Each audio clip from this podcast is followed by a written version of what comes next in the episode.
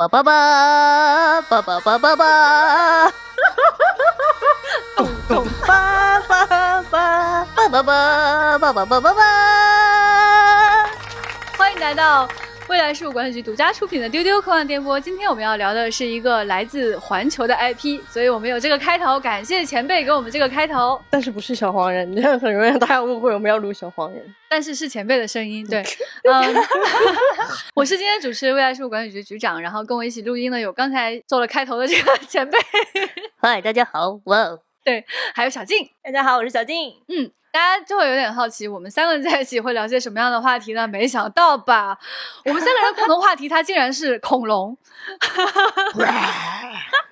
我今天是来配音的，是吗？嗯，是的。那最近呢，这个《侏罗纪世界三》正在热映当中啊。嗯对嗯，这就是难得的喜事啊，朋友。为什么说是喜事呢？不是说这个电影到底有多好啊，是电影院开张了。对对对对对这种幸福的感觉啊，我好难形容啊！就我的天啊！就是看个不管这个电影是什么，你都感动。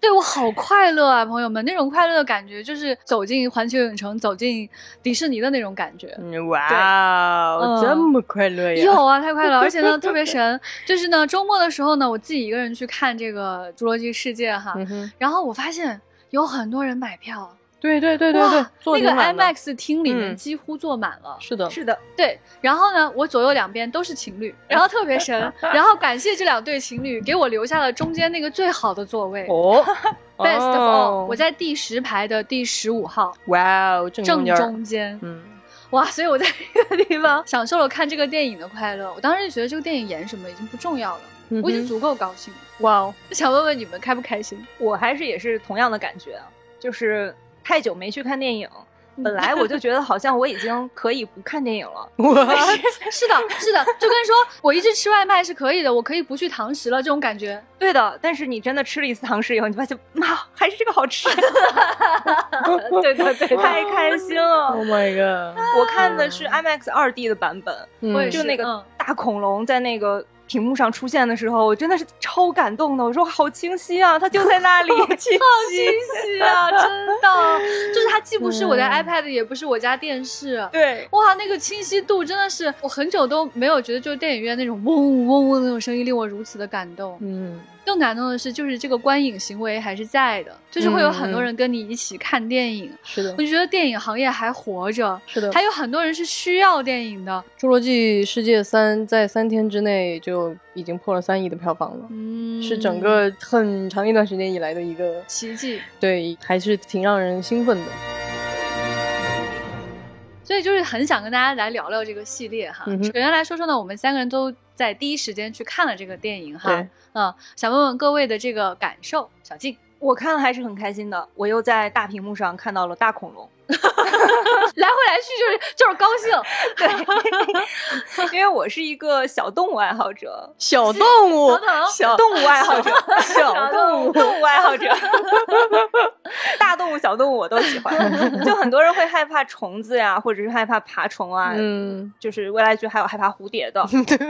我们局我们局什么怕的都有。是家小金今天就是带着那个蝴蝶翅膀的耳环来上班的。哦，就是我是什么动物都会很喜欢，嗯，所以恐龙这种啊已经灭绝的动物，我看了也会很开心。而且我是一个巨物爱好者，哦，所以这个片子就特别的戳我。我理解了，看起来就格外开心理解了，又喜欢动物又喜欢巨物，是的，是的，我觉得喜欢巨物这一点，我跟小静是很像的。嗯就是我觉得我跟小静除了喜欢巨物之外，我们还都喜欢怪物。恐龙真的非常具备这样的特征。嗯在这一部当中，我们看见就是在侏罗纪世界当中，人类正在寻求一种和恐龙共存的一种可能性。嗯，所以在这一部当中，你会看到大量的恐龙是出现在人类的栖息地的。是在城市的上空，在城市里面步行，然后会在一些人会出现的森林里面和人类会有一些接触，嗯，所以你会感受到它的巨大。是而且不得不说啊，就是从《侏罗纪》第一部开始走到现在，嗯这个技术的发展真的是太令人欣喜了。就小静说的这个清晰感，对，对就是你可以在 IMAX 上面看到这么大的东西，就是很高兴的一件事。我觉得不要去小看人类的本能，是的，就我们在小屏幕上看恐龙，它就是小动物；我们在大屏幕上看恐龙，那个巨物感就出现了。尤其是在 IMAX 这样的场景当中，尤其是还不用戴什么 3D 眼镜，它是个优秀的 2D 电影，非常的清晰跟明亮。对，我觉得我跟小静感受很像，就是首先坐在这儿就已经很高兴了，嗯看大恐龙走出来 happy。Yeah 还有一件什么是 happy 的事情呢？就是我看到说老演员都出现了。啊我虽然知道他们在胡搞，我知道这个系列就是想圈我钱，想赚我情怀，骗我眼泪，啊，想戳我泪点，but 我就是很高兴啊，OK，啊哈。我一看到他们来了，我就是觉得哦，so happy it's you，old friends，对，就是这种感觉。嗯，嗯，所以你在大荧幕上见到的老朋友恐龙，尤其是我们的 T Rex，、我觉得 我们的老朋友 T Rex，这位霸王龙不得不说啊，他在这个整个系列当中扮演了非常重要的角色。当然，你就用你的膝盖去思考就好了。最后那个站在世界之巅的嗷一声的那位，一定是我们的 T Rex、啊！你把每部电影都可以接起来看，我不骗你的，绝对是这样的。所以在这一部当中呢，我们看到了 T Rex 还面对了更大的敌人，不用想，他一定是赢了。啊，所以还是非常高兴的。小 得手一定会赢。呃是的，就是这么的无聊，哎，这种无聊就是非常的快乐。我知道前辈对这部电影应该是难受的很吧？很 很难受。你们刚刚说的那些东西我都赞同，嗯，但是呢，我就不能感同身受。你们喜欢的那些点，比如说老朋友都出现了，嗯但是呢，他对我来说就是一个把老朋友拉出来，然后让他们尴尬狼狈，我就更生气。啊，就是嗯整个我的观影体验就是，是的，它的技术也很好，甚至现在的这个嗯音响，你们在 IMAX 应该感受到了，它的那个恐龙的那个吼叫声的层次非常丰富。是的，是的，是的，从各个方位离你很远的地方就是唰，那种冷血动物的那种唰那种叫声，然后袭来，然后就哇，对吧，都很震撼。但是呢，我就觉得好烦，从头到尾一直在吵我，对技术的滥用。对对对，总之就是嗯啊嗯啊，是的，我今天是作为一个反方辩友出现的。虽然我们我们没有要辩论啊，但是我的确是全身心的带着反派的观点来的。嗯，理解理解，确实就是这个系列我们看了这么久了，它从那个《侏罗纪公园》一二三到《侏罗纪世界》一二三哈，经过这次看电影的时候，我就发现它有一些场景非常像打游戏，嗯，是的，的，就是尤其是杀蝗虫那个阶段啊特别像打游戏。对，因为我特别特别害怕虫子，然后这种巨型蝗虫对我来说就是 nightmare，而且就是在 IMAX 上面看巨型蝗虫，爽翻了，就是哇，有有多喜欢恐龙就有多恶心这个。对，我看的时候就想，应该有人看不了这个。是我是我，就是是我啊！就是它这里面体现了太多的游戏性的场景，就是一群人在里面探索，然后打怪，然后特嗯会有东西突然出现，嗯我就想哇，这个做游戏真的很合适。结果我真的见识很浅哈，因为它真的已经有游戏了。对对对，在游戏领域呢，二零一五年就出过一个《侏罗纪世界》的游戏，它就叫 Jurassic World The Game、喂，好直接 The Game 等等等等，好，The Game 好的好的好的，对 我甚至没有反应过来。The Game，它的名字叫 The Game，OK、然后在二零一八年，它出了一个新版的游戏，叫《侏罗纪世界进化》。嗯，这个游戏呢，你可以在 PC、PS 四啊、Xbox 这些地方都可以玩，还有还有 Switch。然后这个游戏呢很厉害，它也进化了。它在 二零二一年的时候 出了进化二，它可以在 PC 和 PS 五上面找到。我没有玩过这个游戏啊，如果有朋友玩过这个游戏，我很想请你们分享一下。我我不太清楚在里面是具体是做些什么样的事情，但是我们确实能够看到这个系列不仅仅是斯皮尔伯格开创的一个新时代，更嗯重要的是，它是刚才那个叭叭叭叭叭叭叭叭他们家的摇钱树。哎呀，我的天太啊！侏罗纪系列其实它是一个非常成功的，由一个顶级的娱乐大片开启的，这个真的叫做一个顶级的娱乐 IP 了。就是它已经嗯不光是说是一个电影。呃的延续拍系列，它其实就是一个非常成功的商业计划啊！它拓展、哎哎拓拓展成了各种各样的东西，然后甚至你在环球影城是可以真的体验到这个游乐的这个环节的。嗯，也要跟大家去推荐啊。刚才说的那个还不是一切，环球影城，朋友们啊，北京的环球影城应该是有的吧？虽然我还没有去过，但我知道大阪的环球影城是有这个游戏的。嗯那如果大阪的环球影城都有的话，那肯定在美国应该是有的。嗯，啊，对，所以它的那个游戏，我记得大阪那个游戏应该是玩过山车。对然后那个游戏比较有趣的是，它是现场唯一一个拉了网的游戏。是什么意思呢？它为了怕上面有人或者东西掉下来砸到下面的人，所以你走进那个侏罗纪的那个区域的时候，头顶上是有一张密密实实的网在你头顶的。嗯，你就觉得是像挡恐龙的一样，对吗？对还蛮有意思的，你别说。对对对，然后你在环球影城的那个小商店里面会看到卖各种各样的恐龙的造型啊，所以它整个这个系列是非常非常厉害的。那么第一部就是在一九九三年上映的，第二部是在一九九七年上映，这两部的导演都是斯皮尔伯格。那么被人遗忘的呢，很恐怖啊，还有第三部 就是《侏罗纪公园》的三是在二零零一年上映的啊，嗯这本该是人类太空漫游的一年，却出现了这样一部电影。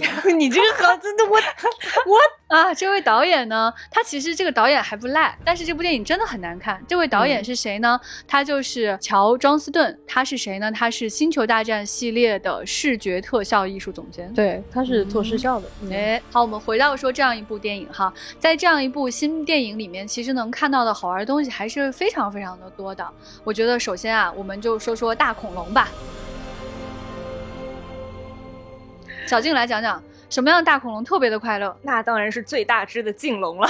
啊，真的 是的。哦，侏罗纪系列电影，我最不喜欢的其实是《侏罗纪世界》的第二部，嗯就是它感觉是一个灾难片，嗯，就是那个、啊那个岛，塌就整个火山喷发了嘛。但嗯是即使是在那个片子里，我觉得镜龙也是特别漂亮的，嗯，就是在整个毁掉的那个小岛的世界里，然后在那种烟火缭绕之中，巨大的恐龙站在那里，哇就那个冲击力还是给我印象很深刻的。嗯嗯。喜欢，而且你发现就是在侏罗纪系列当中啊，它除了 T Rex 有自己的 BGM 之外，哈，就是它的这个食草性的动物，只要出现的时候，它也有一个很舒缓的音乐出是的，是的，它会告诉你那是一种什么样美好的世界，对那个逝去的、失落的世界是怎么回到我们眼前的。啊、太美好了。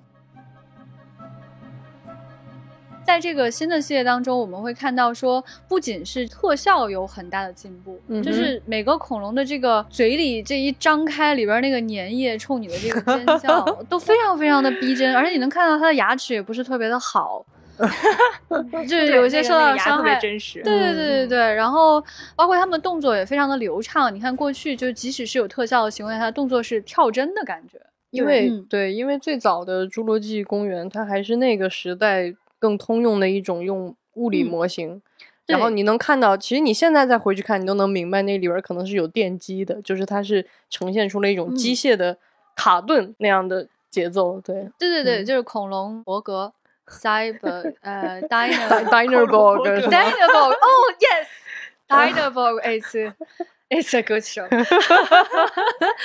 对。对，所以就是你你看到从最开始的那种感觉是，不管是人穿了皮套，还是嗯。机械在里面有控制，然后啊一顿一顿的那种，到今天如此流畅的奔跑，嗯如此漂亮的皮肤，甚至它上面那个褶皱、那个细节，对，包括他们就是那种眼睛里的那个瞳孔，是的，哇，那个放大跟缩小，对，哇，然后它那个动作当中的那种真实的感觉，就仿佛你觉得这个动物就是置身于你眼前的，它不是一个虚假的动物，它就是曾经存在过的东西。嗯我觉得那种震撼感真的非常强烈，它把我们拉进了六千五百万年前，嗯哼。它确确实给我制造了一种这种强烈的惊喜感。我觉得它就是为什么我们说侏罗纪这个世界，它制造的这个巨大的奇观，它是特别像是你埋了一个种子。嗯所以我记得上次在丢丢一百期的纪念的时候，我们当时不是采访了邢立达嘛，众所周知啊，咱们的 恐龙专家啊英老师，呃，英英老师，他就讲了一个细节，他就说他小的时候看到那个侏罗纪公园，然后那个恐龙，就是呼的那一下，它会有那个哦气，其实就是说明他呼的是热气。然后他后来在小时候看到这个镜头一直在他脑海里，后来他就是经过研究啊，知道哦，恐龙不是冷血动物，它其实就是应该有这个热气。嗯啊，就是它的这种严谨，你看，就是对于一个哇，深深的影响了他。对，就是一个小小的画面对一个人一生的影响。是的，是的，是的。我这次为了看这个《侏罗纪世界》，我去重温当时的作品的时候，我觉得它带来的那种惊异感，我在今天仍然觉得令我害怕。嗯，是的，我确实没有想到，因为我觉得在今天我们看到的技术是如此的先进，是，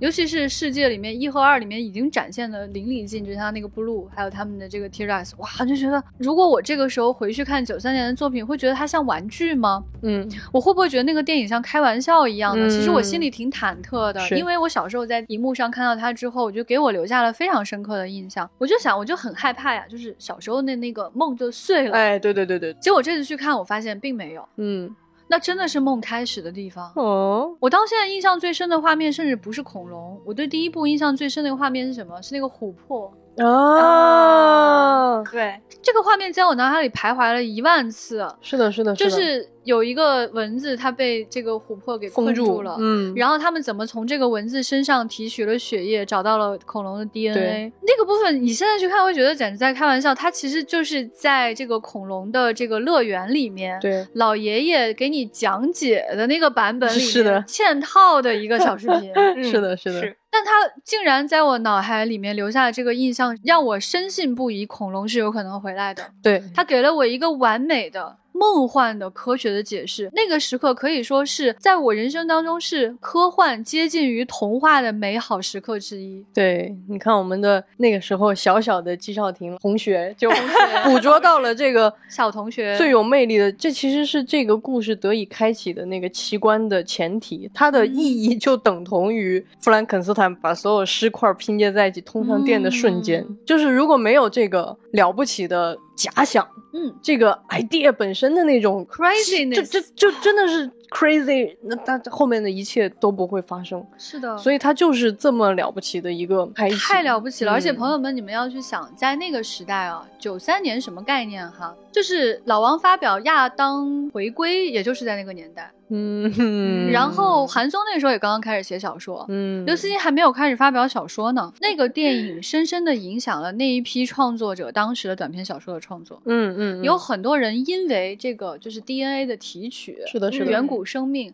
你在那个时候能查到很多作品在写恐龙，对写远啊古时对代，对对对对对，写 DNA，写克隆，嗯还写什么呢？写时间穿越，可以回到六千五百万年前去看一眼恐龙。嗯，还有很多人在干什么呢？在研究恐龙到底为什么灭绝，是到底为什么？大家今天会觉得说，这不是一个板上钉钉的科学事实吗？不是哦，在我小的时候，这是一个可以讨论的事情。是的，是的。在嗯我们小的时候，我记得恐龙真的是一个超级热门的东西，对，就它是一个特别热门的话题，然后是孩子们的手里的玩具，对，就是不管你玩的是橡胶的不能变形的，还是那种机甲的能变形的，但是总之就是它是一个大恐龙，是的，嗯没错。而且在那个时候，你还会看到很多很烂很烂的 B 级片电影，很烂，是的，都是关于恐龙的。嗯嗯然后甚至这个恐龙的符号还会作为一个文化符号延续到，比如说《玩具总动员》这样的作品里，耶 小短手，在《玩具总动员》里面有一个经典镜头，就是用来致敬《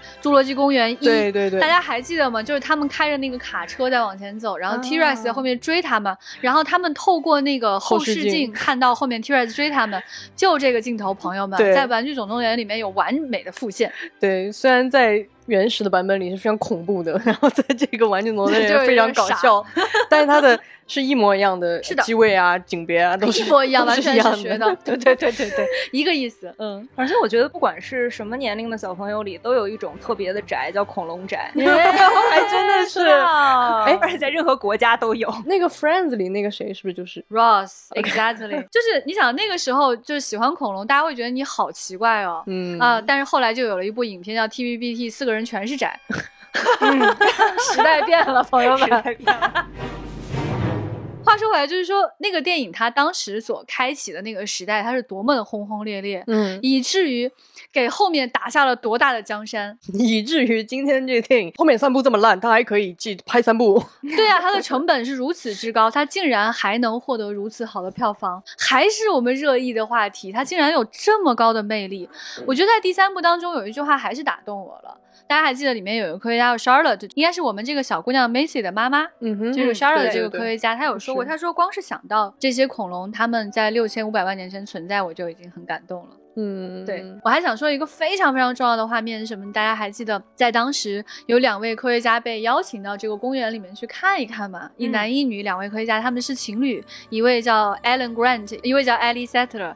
他们被带到这个公园里面的时候，有一个画面就是 Alan 他看到了恐龙，然后站起来了。特别的震惊，嗯然后这个时候，我们的这个女科学家艾莉，她正在低头查地图，嗯，然后这个 Alan 就把手伸出去，摁住了她的头，把她的头扭过来，对，印象真特别深刻。对，把她头扭过来，然后这姑娘就把眼镜摘了，然后他们两个就站起来，张着嘴看着远方。嗯我到现在都觉得这是一个令我心潮澎湃的镜头。我还没有看见恐龙呢，那我还没有看见恐龙呢，我通过他们的脸感觉到了那种电影带给我的惊异，嗯就是一种完全的共情。你们嗯看见什么了？所以这个恐龙的变迁啊，我觉得就是你从第一部开始看，觉得它是大皮套，一直到现在这种感觉啊，我觉得它变化真的够大。这个还不够，这个还不够，它有什么变化呢？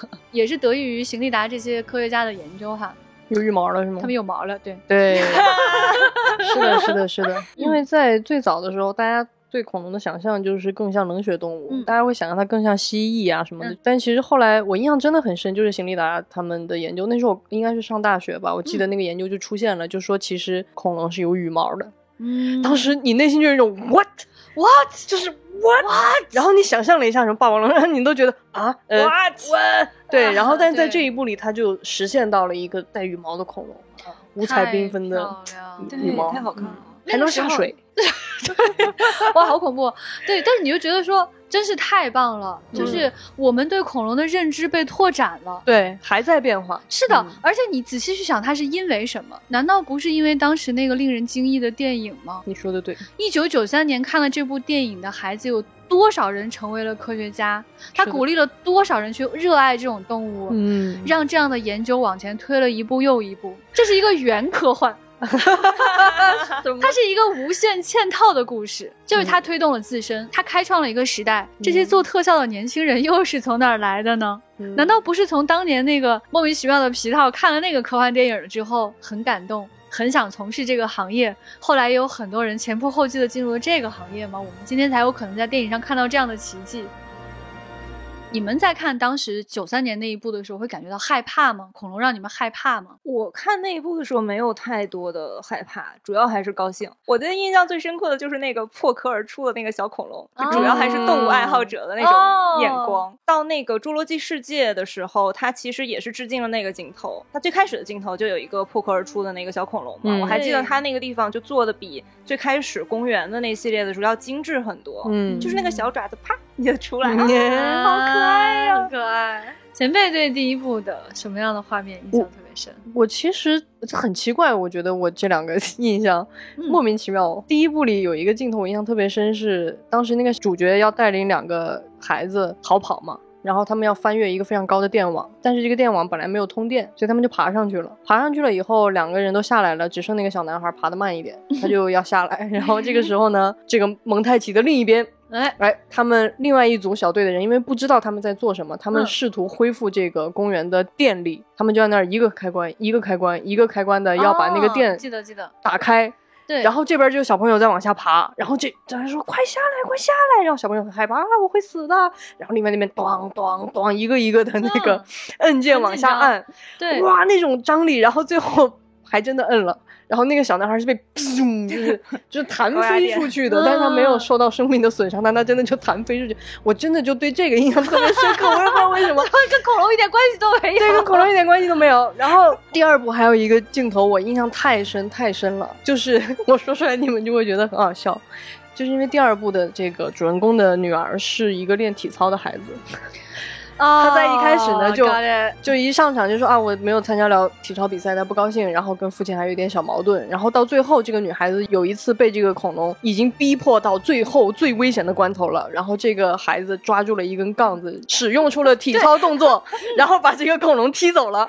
这个动作在我心中，那个时候的我也刚刚 就是刚练体操没多久，我当时就用哇哦我觉得，I can do 体操 can 作用又多了一个。对，就是我也可以啊。如果有一天我遇到恐龙，我也可以这样把它踢走。哇！啊但是事实就并没有 So cute。My God！我不知道现在有多少听众在脑补这样的 一个小小的前辈，然后在做体操倒也把恐龙踢走，哇，好可爱啊！哎呀，好有趣啊！真的跟恐龙一点关系都没有。嗯，那我想想怎么折回来哈。嗯对，我觉得为什么这种片子能够让你那么的有代入感，就是因为有的时候它不是说我喜欢恐龙我才会喜欢一个电影，嗯它其实给你的那种震撼是你真的相信在这个世界冒险。啊，就是其实我是因为小时候很喜欢冒险，所以对于去到任何地方冒险我都很喜欢。嗯就就跟恐龙冒险，我也很喜欢，interesting，嗯、就是这样的一种情感的投射。嗯嗯所以其实前辈提到的这几个点都特别的重要，嗯是这个系列重要的特征，也是这个系列能够开启、能够成功的重要的原因。嗯就是斯皮尔伯格贴在脸上的一个标签——童趣。我们想想看，斯皮尔伯格带给我们的印象是什么啊？就是那个骑着自行车。然后可以飞起来的那个小男孩，他的车筐里面有一个 ET，就 always like this。就是你对斯皮尔伯格的印象之所以会定格在这里，不是因为是你的问题嗯啊，是因为斯皮尔伯格这就是他最喜欢的东西。嗯，他想要把童趣给到你，所以我这次我去重温这个《侏罗纪》系列，尤其是前两部是他本人拍的时候，嗯你就会发现那个童趣啊，真的是无处不在。对，其中一个就像前辈说的，就是你在冒险，但你其实不会真的死掉，嗯嗯，你不会出事的。你是一个在遇到危险的孩子，你在一个乐园里面奔跑和尖叫。对，啊、你可以用你的足智多谋，啊、用你对恐龙的知识和你的一些电脑知识去解决问题。是的，是的，你们会发现很多关键的时刻是孩子解决了问题。没错没错，就包括说后面那个电网的恢复，整个系统的恢复是靠那个小女孩。当时他的弟弟在嘲笑他说他是个 nerd，哦我想 nerd 这么早就出现了，很厉害，嗯，而且还是个女性哦，很棒的。其实，在某些时刻，你会觉得，如果是恐龙跟人发生这样的冲突，它就已经完蛋了。是但是他在这个片子里就表现成一种既害怕但又兴奋，又兴奋，对对这样的状态，我觉得印象最深的就是在厨房里那场躲避戏。嗯啊，是那个真的是毛骨悚然。我记得我小时候非常害怕那段，我好紧张。你现在当然知道，那就是好莱坞的一个 trick，嗯哼，就是一定是恐龙快冲到你的那个瞬间，然后你门关上了，对吧？但是你当时觉得，哇哦，对，你还你现在看还是会血脉会喷张，对对对，会紧张的，极其紧张。就是一个是刚刚前面提到，就是邢立达说过的那个，就是呃那个哈气到窗户上那个。啊。嗯。还有什么呢？就是他竟然会开门，对，我当时一下就勾起了我童年回忆。嗯，就是我小时候发现恐龙会开门那个刹那，我真的都坐起来了，我好害怕啊！呃而且我当时在想，为什么他有这么高的智商？然后我脑子里就是闪现了很多的细节呀、假如他们活到了今天，他们是什么样的智商？不能想象，对吧？然后还有一个镜头是，就是在那个系列当中，就是小姑娘躲在那个厨房，啊，然后恐龙跑过来，她很紧张，门关不上，从上面拉下来那个橱柜嘛。对然后直到恐龙咣撞上去之后，你才发现那是一个反光。对，那个设计非常巧妙，哇！你当时真的是为他捏一把汗，好害怕，好紧张，恐龙吃到它。但是你会发现，原来他的那个画面是来自于一个反光，这是什么？这就是最大的童趣，对，小孩子喜欢的东西。嗯啊，我用反光骗了你们，好可爱呀、小静，你觉得有什么特别印象深刻的童趣？第三幕里边，我还是有非常喜欢的一个细节，就是那个星爵跟大恐龙说：“我会带你女儿回来的。”那就那个地方，我觉得特别可爱。而且大人看的话，你会觉得，所以你跟一个恐龙承诺了一些什么事情，然后就觉得这件事情很愚蠢。那就是医院在嘲笑他，对说你 promise what？对，但是那个小女孩的话，就会觉得这件事情好像特别的顺理成章。嗯你既然向他保证了，那你就应该带她女儿回去。她就一路上就背着那个小恐龙，对，好可爱 哦，太可爱了！就是他被麻醉了之后，然后就用绳子把他的嘴先圈住，对对对，然后把他整个就是贴身这样背着，他的头就靠在那个星爵的肩膀上，膀上然后小尾巴从后面露出来。哦，so cute！我其实觉得这个童趣的点是非常非常重要的，就是为什么《侏罗纪》能够成为一个几十年了，呃将近二十年了，然后这么大的一个经典的 IP，其实就在于斯皮尔伯格其实非常聪明，不光是一个能够拍严肃题材。啊，在艺术上能够去有所建树的这样一个导演，他其实我们称他一句好莱坞当代的娱乐大片的教父是毫不过分的。他其实是开启了这样一种新的娱乐大片的逻辑。这个逻辑是什么嗯呢？就是我用一个最简单的故事，不管是 E.T. 还是《侏罗纪公园》，其实你说这故事真的太简单了，就是很经典的。比如说像《侏罗纪公园》第一部，它就是非常经典的一个，说白了就是密室逃脱啊。你要你要从一个相啊对、对，你要嗯从一个相对封闭的，但是又有威胁的环境里面逃出升天、嗯啊。其实异形 OK 也是一个类似的模式，但是在这个里面，斯皮尔伯格做的最不同的一件事情，就是他把能够看这个电影的人，从那些大人一下子拉到了最嗯普通的小朋友。是的，一下子就打开了整个电影院可以去看电影的人的这个年龄的格局。嗯，它是真正的所谓全家欢电影的这种开创性的一个作品。那所以在这个里面，它就会有那种必须要让小孩子感受到那种兴奋。那我觉得其实不是说他故意这么去干，是因为斯皮尔伯格本人就是这样一个人对的，啊，他其实非常相信这些。就你看他里面那种可爱对对对，他那种嗯可爱真的不是你要作为一个大人，然后绞尽脑汁的时候去对故意弄。就现在很多儿童片出来的，对，现在很多给孩子看的作品，你就能感受到这个大人在努力寻找，说你们是不是喜欢这个？你们应该看这个。他那种说教感很强，但其实你看整个《侏罗纪》系列都会让你有一种站在孩子的立场，这个孩子可能会叛逆。嗯比如说在最新的这个第三部里，她就是一个问题少女，对吧？就是每天都在跟父母的那种争斗，就是你嗯你为什么不让我去？我就想出去，我就想知道这一切。然后包括嗯他会跟更小的恐龙建立那种情感关系，你是不是想逃？在个实验室，我根本不会顾及后果，我就是把你放出去。嗯，这是孩子的一种愿望，他不会像大人一样背负很多东西，思考很多东西。小孩子能够在这个过程当中觉得，哎呀，你看我像个大人一样，就是这种虚伪 其实是非常非常重要的。对的嗯，这也是为什么嗯我觉得在后面的三部，它其实会让你感觉到这一层东西有一点点消失。嗯就是他的主角完全变成了大人，他其实跟孩子的那个视角和那个距离都走的有一点点远了。是的，嗯是的，就其实我觉得前辈这个说的特别好，就是，呃，斯皮尔伯格拍这种儿童片的感觉哈，他不是一个大人弯下腰跟你说话，哎，对，他体内就住了一个孩子，嗯，他是让那个孩子出去撒野，对，哇，跟大恐龙玩儿。哇是，搏斗，然后去冒险，然后你就会站在孩子的视角去看所有问题。第一部里面可能大家不太记得一个细节，就他有多么多么的孩子气，嗯，就是这两个孩子，他们被恐龙追杀，非常的害怕。但是呢，他们发现了一个吃自助餐的地方，然后他们就吃起来了。吃上了之后，突然就整个就放松了，世界嗯也明亮了，吃上了果冻，什么都变，这个世界变好了。是的，是的，哇！我当时觉得这招太厉害了，但他不是想出来的招，嗯，他是顺理成章走到那，他就应该是这样。是的，我觉得这个就是这个系列最有魅力的地方，就是斯皮尔伯格他非常非常愿意站在孩子那一边。对，这也是为什么我对后面三部意见很大。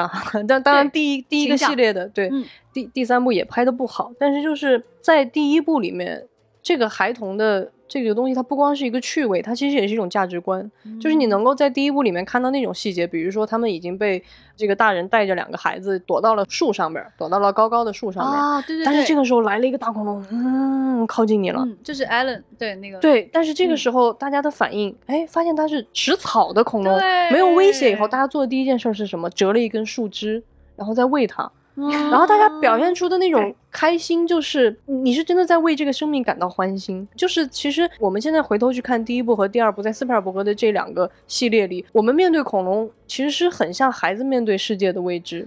就是首先你也会吓到我，我也会觉得你有点害怕，我也会躲你。但是我不会对你有任何主观的恶意，然后我也不会想要看到你们之间的什么东西。但是很遗憾的是，到了侏罗纪世界的这个世界观里，然后这个时候你看到这个恐龙显示出来的面目是什么，它就变得很像猛兽。这一部的主角最牛的一个本领就是我可以驯化它。哦、t h i s is really bad。那我特别不高兴的点在哪儿？就是在第三部里，人为了自己生存下来，他会去真的杀害这个恐龙。但是在第一部里，我们顶多会看到那种玩笑性的小小姑娘在单杠上把它踢出去。其实这个不是一个呃幼不幼稚的问题，是这个本身是你怎么去对待另一种。对，说太对，根本就不是分级的问题。对，所以在这部里，我看到他们那样残杀那个恐龙，甚至有一场，哎，专门要给你拍一场戏，看到恐龙之间怎么彼此厮杀，然后嗯但是人们已经利用他们的厮杀躲到了安全的地方。嗯，的那个瞬间，我就有一种我那种怒火，就有一种你们就是弄了那么久，然后还是停留在了动物表演的层面，是吗？就是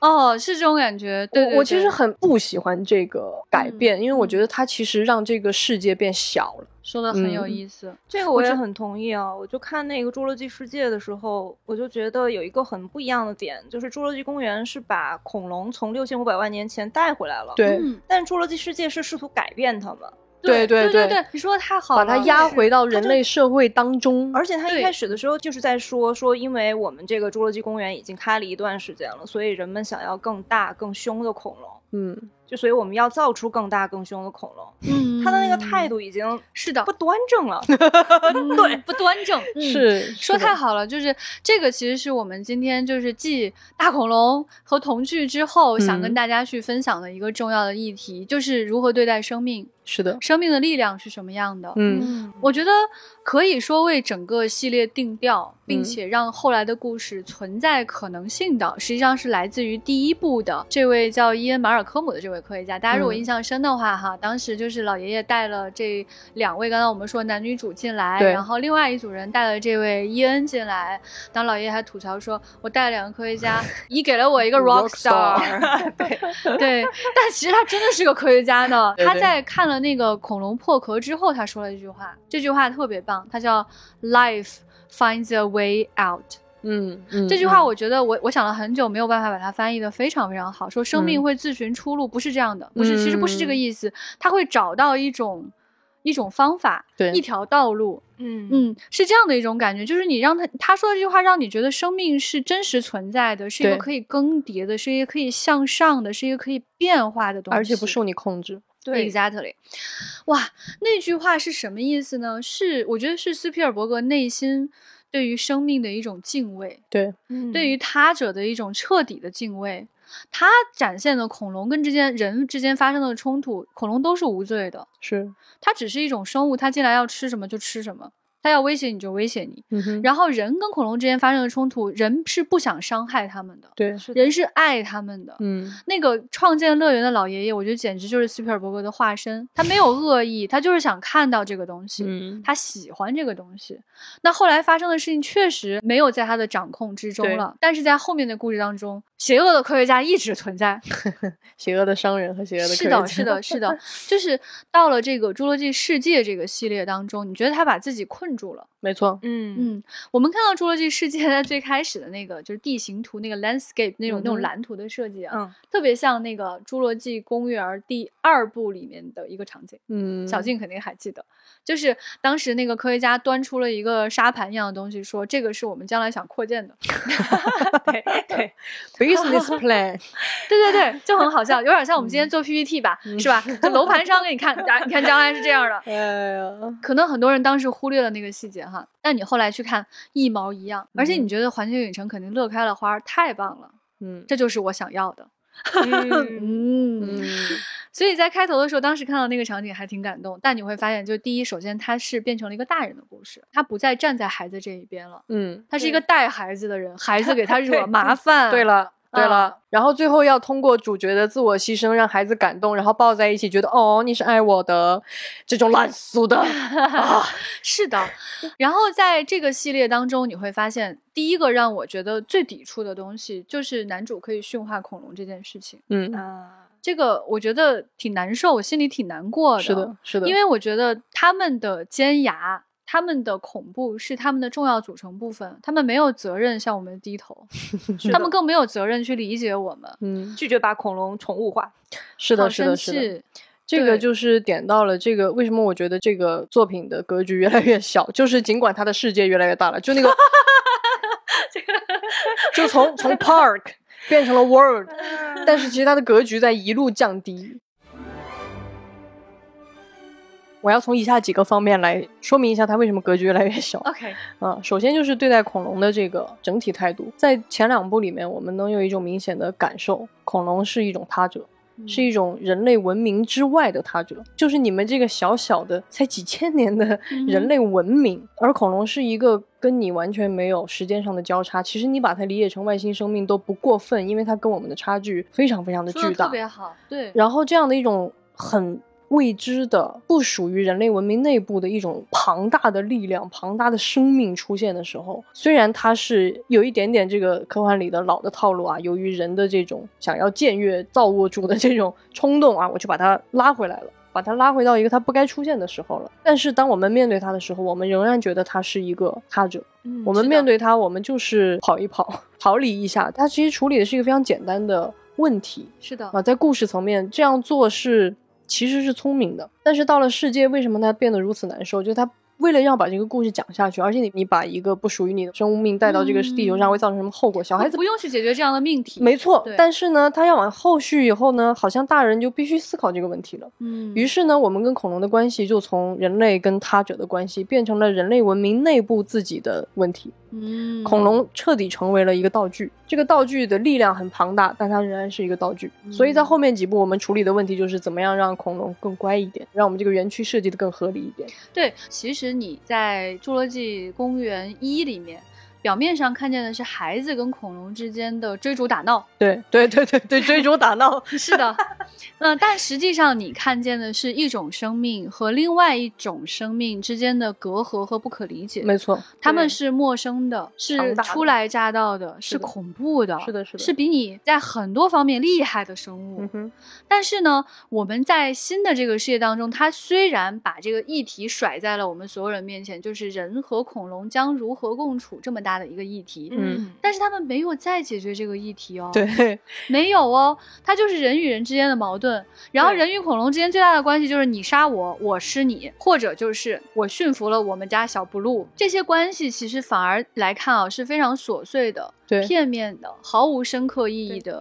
关系，然后他不得不为了纠偏，我觉得第三部承担了太多了。第三部因为要完结，所以他为了要纠偏，他要把这个故事讲回来，嗯在最后 ending 的时候，不得不用 Charlotte 这位科学家的话把它往回折，但是他只是说出来的，嗯，他没有表现出来。对这个电影最后那种无力感，都让我都我真的都笑出声。就是到在电影结尾，在旁白声中告诉你说谁谁谁受到了惩罚，啊谁谁 怎么怎么样谁谁美好的画面，我真的笑出了声。就是是真的没辙的感觉，是的，而且在后来的世界里，你能感受到，包括这一部，为什么我说它虽然在技术上恐龙做的更漂亮了啊，各种都逼真了、好看了，但是你会感觉到它不像恐龙了，它变得像是一种很凶猛的怪兽。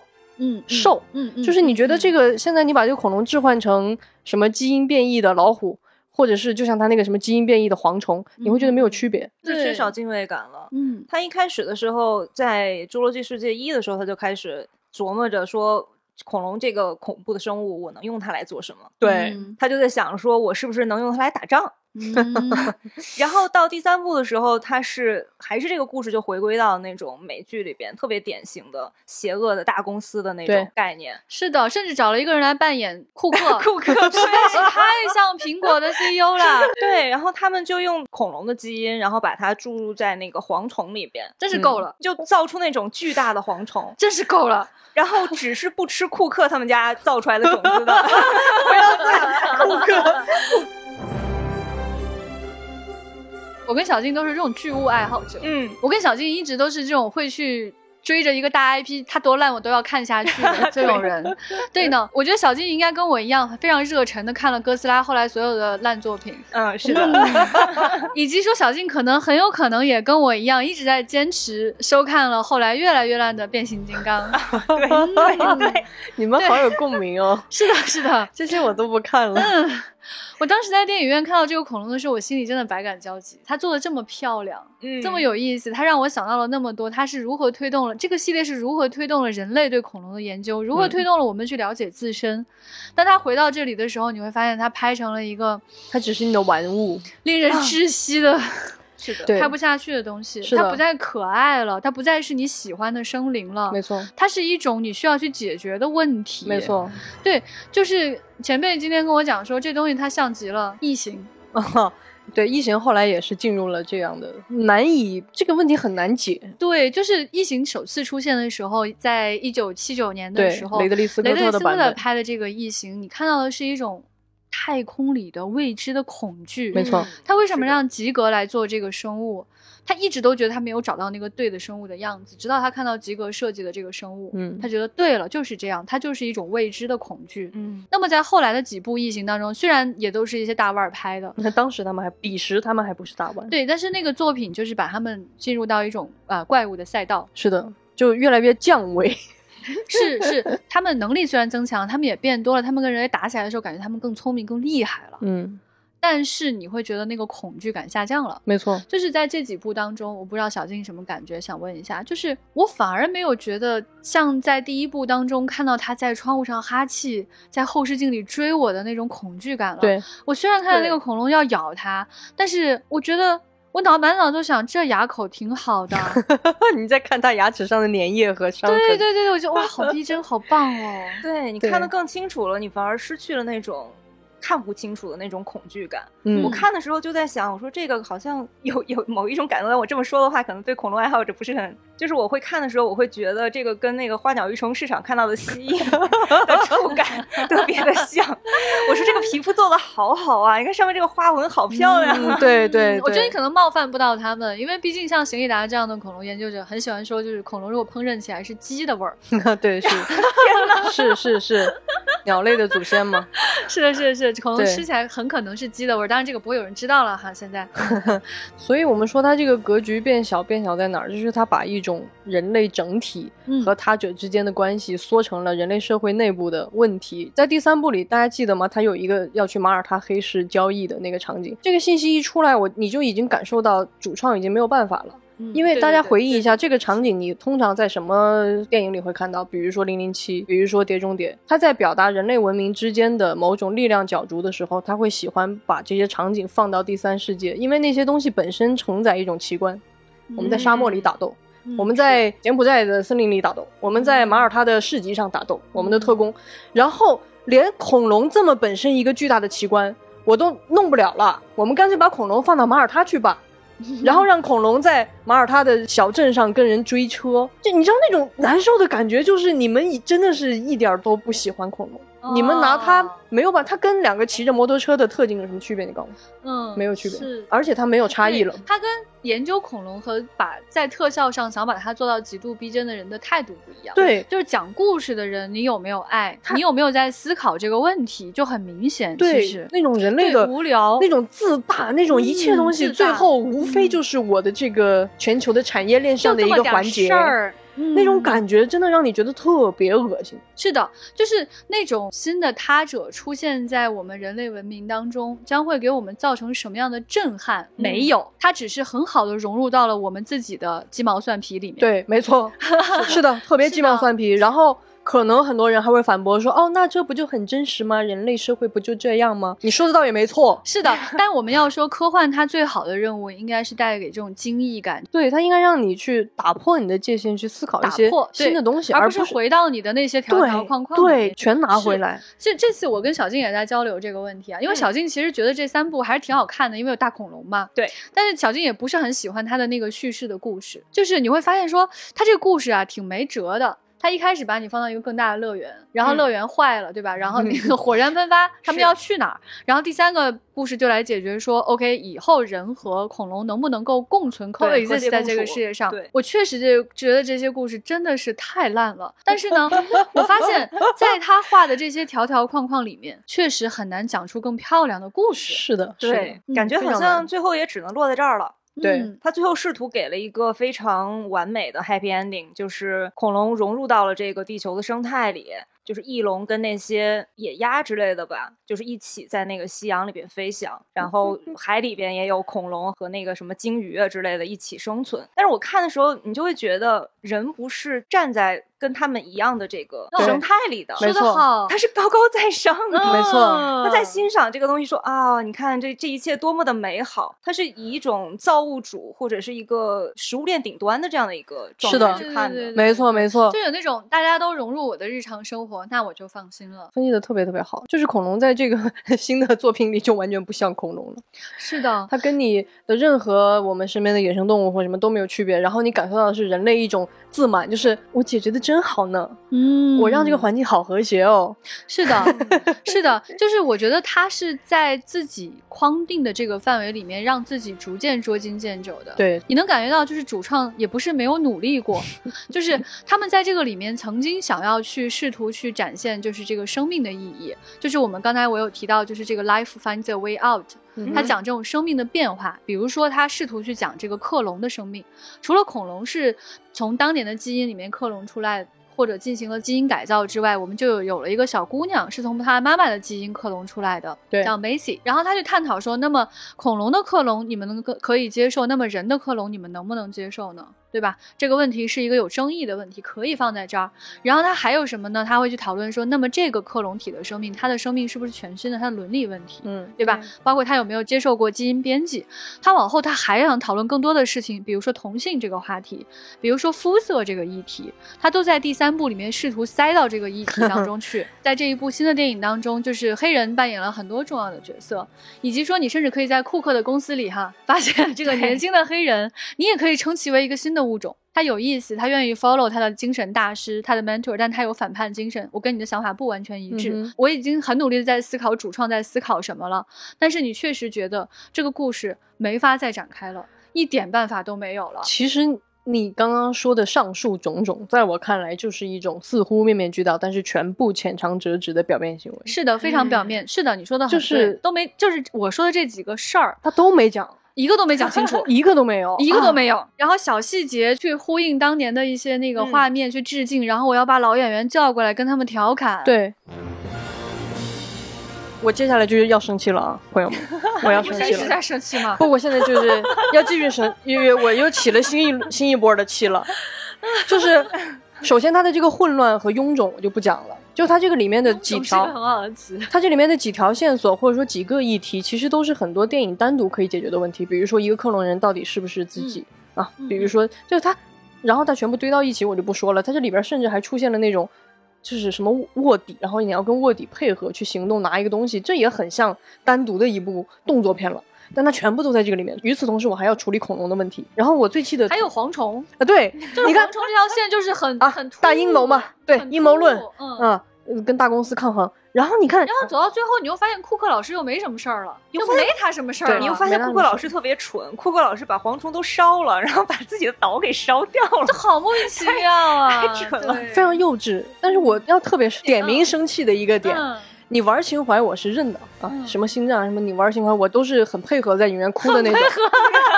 对对对，前辈特别配合。但是你这次把三个老演员召集回来，嗯他们除了露了一下他们的脸，请你告诉我，他们展现出什么特点了吗？他们承担的任务就是跟逗你玩儿弱智一样去偷一个东西，然后偷的乱七八糟的。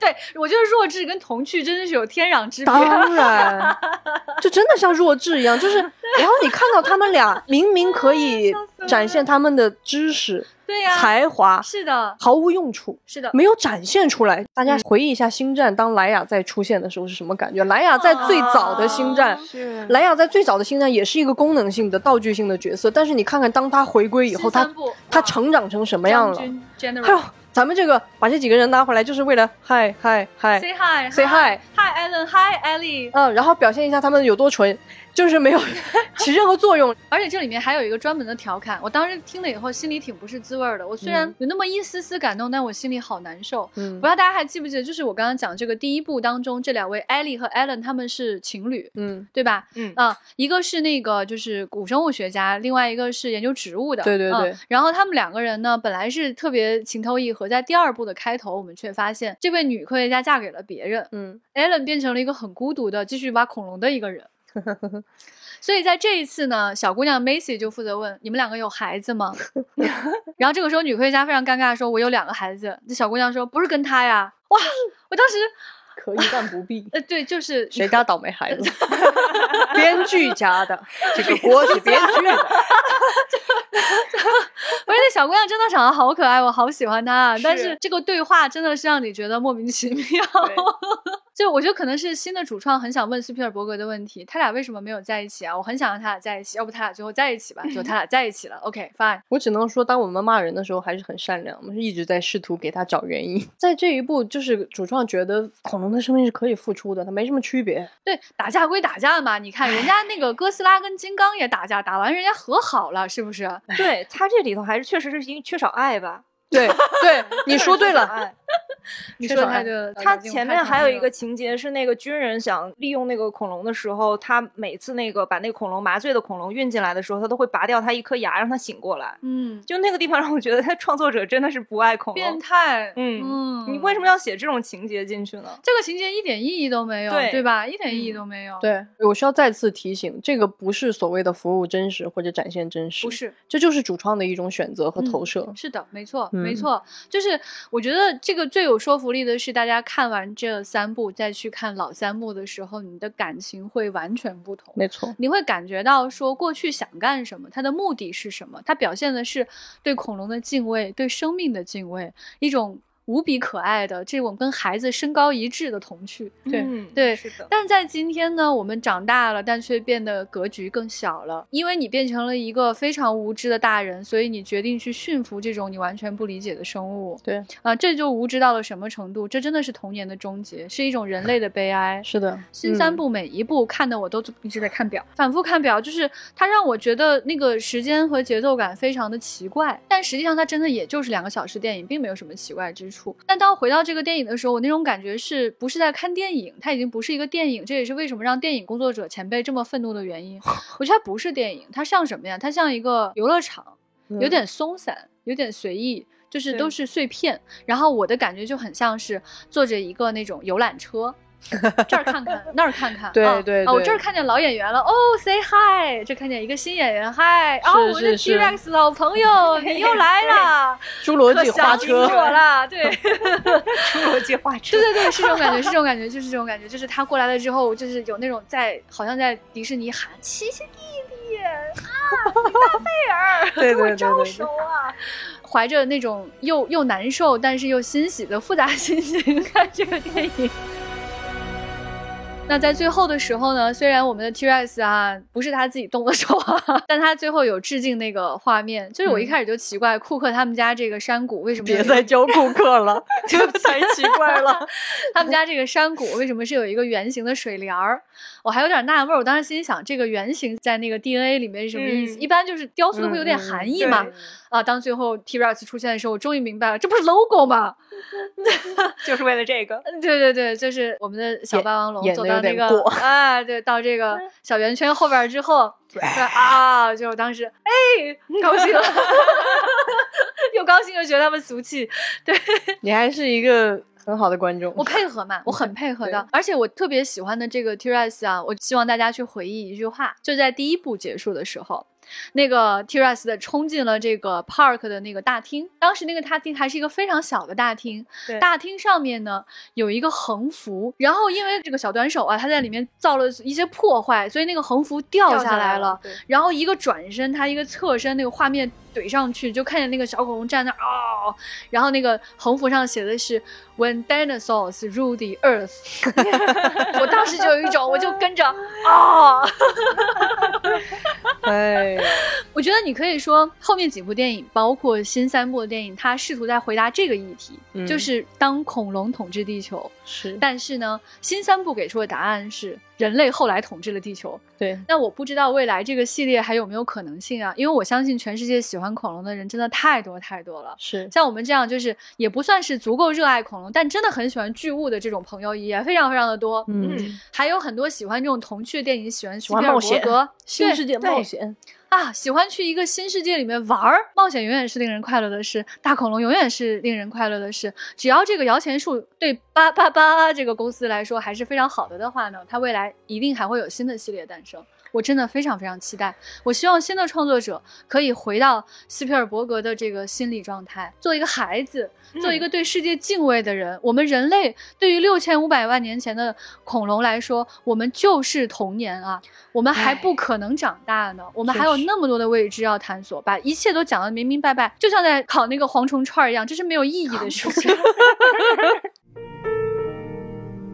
所以今天的丢丢就是这样。如果你也喜欢大恐龙的话，欢迎大家来给我们留言哈。你对当年的电影有多喜欢？今天你又看见了什么有趣的东西？未来你想要看到什么呢？都欢迎大家在各个平台给我们留言，也欢迎大家加我们的微信 f a a 零五零四，加我们的接待员，跟他说丢丢就可以进群了。好，那今天的节目就是这样喽，谢谢大家的收听，欢迎大家啊，欢迎大家反复去电影院看恐龙啊，拜拜拜。